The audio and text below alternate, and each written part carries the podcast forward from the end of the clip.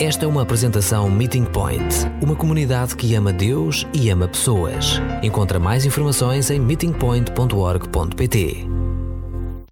Tenho então aqui um, um, um pequeno devocional, é um, um, pensamento, não é? Em relação aqui à dependência em Deus. Quando, quando pensei uh, no fenómeno efeito estufa, uh, uma das palavras uh, que me surgiu, um dos pensamentos que surgiu na cabeça foi realmente a questão da dependência, a dependência, a dependência em Deus. Um, como falei na introdução, o efeito estufa e, e, e, eu tenho sempre algum receio quando, quando há aqui coisas mais científicas, não é? Porque requer sempre um estudo e uma pesquisa aprofundada sobre estes fenómenos. Portanto, é Melissa, eu disser alguma coisa errada, eu sei que é geografia.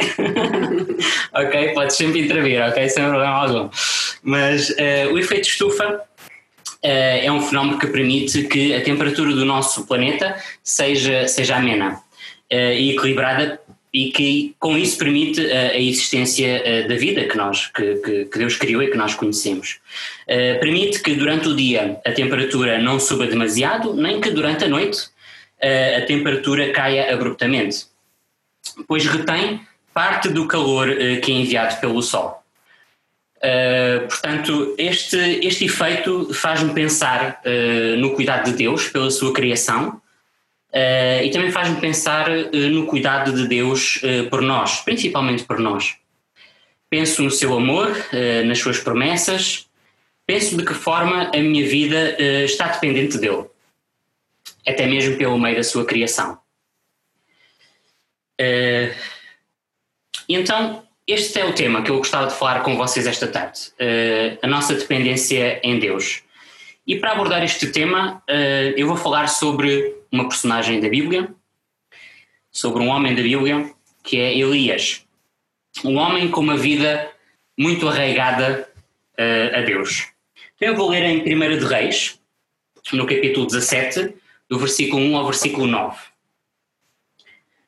O profeta Elias que era de Tisbé, da região de Gilead, disse ao rei Acabe: Juro pelo Senhor, Deus de Israel, a quem sirvo, que não haverá nos próximos anos nem orvalho, nem chuva, senão quando eu lhe pedir. O Senhor disse depois a Elias: Sai deste lugar, vai para o Oriente e esconde-te perto do ribeiro de Querite, que fica ao oriente do rio Jordão bebe da água do ribeiro, e eu ordenarei aos corvos que te levem de comer. Elias fez como o Senhor lhe tinha ordenado e foi instalar-se perto do ribeiro de Querite. Os corvos levavam-lhe pão e carne de manhã e à tarde, e a água bebia do ribeiro. Alguns dias depois, o ribeiro secou, porque não havia, não havia chuva, não havia chovido no país. Então o Senhor disse a Elias: Vai para a cidade de Sarepta, perto de Sidom, e fixa-te aí. Já dei ordens a uma viúva de lá para te dar de comer. Então, uh, Elias viveu num período conturbado da história de Israel. Viveu durante um período em que o reino estava dividido entre o reino de Israel e o reino de Judá. E num momento também em que o povo vivia de costas voltadas para Deus, com uma monarquia corrupta e com propensão especial para a idolatria. De uma localidade de nome Tisbé, um lugar sem muita importância, não sendo sequer referido nos mapas antigos, Deus levantou um homem com características muito singulares. Segundo o que podemos ler na Bíblia, Elias era um homem íntegro, um homem de obediência, era uma pessoa corajosa. Certo que em alguns momentos ele experimentou claramente o medo e o receio pelas constantes ameaças que vivia. Era um homem humilde, mas algo que é bastante revelador é que Elias era um homem dependente de Deus. E podemos verificar essa dependência, essa confiança e temor logo nos primeiros versículos do capítulo 17. O trabalho de Elias começa diante do rei Acabe, com a notícia de que nos próximos anos haveria um período de grande seca na região, fruto da desobediência de Israel. começa o seu trabalho junto do rei com uma notícia desagradável. Iria acontecer uma catástrofe. O reino iria passar por uma seca por tempo indeterminado, numa região onde a água já era um bem escasso. Elias está em dependência diante de Deus. Muitas coisas poderiam acontecer a Elias naquele encontro com o rei Acabe, mas Elias verbalizou essa dependência. Juro pelo Senhor, Deus de Israel, a quem sirvo. Elias estava seguro do que estava a dizer e o verbalizou dando a nota do relacionamento íntimo que tinha com o Pai. A nossa dependência em Cristo deve ser desenvolvida mediante um relacionamento estreito e íntimo com Jesus. De ouvidos bem abertos sobre o que Ele quer falar connosco e perceber qual o seu plano para nós. Em alguns momentos, para não dizer no meu próprio caso, na grande maioria das vezes, existe um forte desejo de independência. Um desejo de cuidar de mim mesmo, cuidar de tudo como me parecer melhor a necessidade de alimentarmos o nosso autossustento se desenvolve muitas vezes na ideia de que o nosso plano é mesmo o melhor. Temos receios de que as coisas possam correr mal para nós, somos desconfiados. Então dizemos: mais vale controlar a situação. Na verdade, por vezes, confiamos mais em nós do que em Deus. Será que temos receio de confiar totalmente a nossa vida em Deus? Começar a depender de Deus é começar a abrir mão do nosso total controle, do nosso orgulho, do nosso ego e do nosso autossustento. Elias continuava a desenvolver a sua caminhada enquanto profeta e a aprender a depender totalmente de Deus. Após o confronto entre Elias e Acabe, Deus altera o cenário onde Elias deveria estar Diz a Elias para ir para o Oriente e esconder-se junto ao ribeiro de Querite. Seria uma longa caminhada na região, de Samaria até ao ribeiro de Querite. Isto, esta caminhada em pleno período de seca.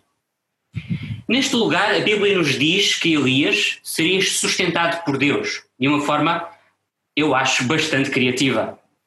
Elias teria água disponível e seria alimentado por corvos que levariam pão e carne durante o dia. Aqui Elias continua a aprender a confiar na vontade e na providência de Deus. Mas passado alguns dias, o ribeiro secou. Elias estava então a vivenciar as dificuldades da sua própria profecia. Quantas vezes na nossa vida algum ribeiro secou? Quantas vezes uma mudança repentina da situação fez abalar alguma coisa na nossa vida? Como vamos proceder? Deus continuou a providenciar o sustento a Elias e o dirigiu para a cidade de Sarepta, onde uma mulher viúva o iria sustentar. Nesta passagem bíblica sobre a vida de Elias, podemos ver diversos estados de tempo.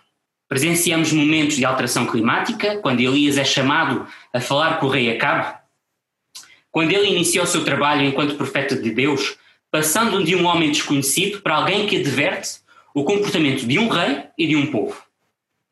Passa por momentos de tempestade, onde impera o medo e o receio de ser apanhado pelo inimigo. Vive períodos de tempo ameno, onde pode estar escondido e resguardado. Bem como aceita e acolhe as brisas suaves que Deus lhe proporciona. Elias passa todas estas situações em dependência total, em dependência de Deus. Como Elias, passamos por estes e outros estados de tempo na nossa vida.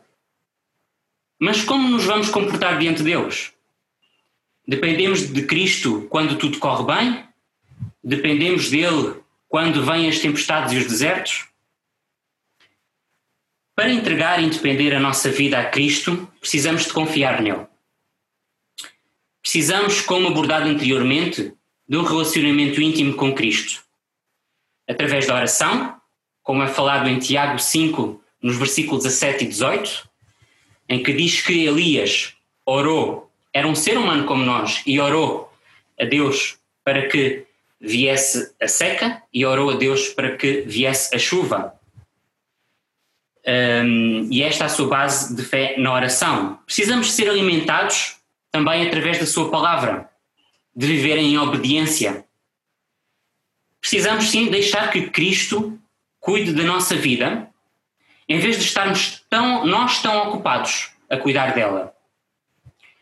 Bem, é difícil, não é? Mas Cristo está pronto para nos ensinar e ajudar a depender dele. Precisamos de tomar a decisão diária de deixar Jesus Cristo cuidar de nós. Levanta os olhos para a montanha de onde virá o auxílio. O meu auxílio vem do Senhor, que fez o céu e a terra. Ele não te deixará cair. Aquele que protege Israel não dorme, está sempre alerta. É o Senhor que te protege e está ao teu lado para te guardar. O sol não te fará mal durante o dia, nem de noite a lua te incomodará. O Senhor protege de todo o mal, protege a tua vida. O Senhor protege-te quando sais e quando voltas, agora e para sempre.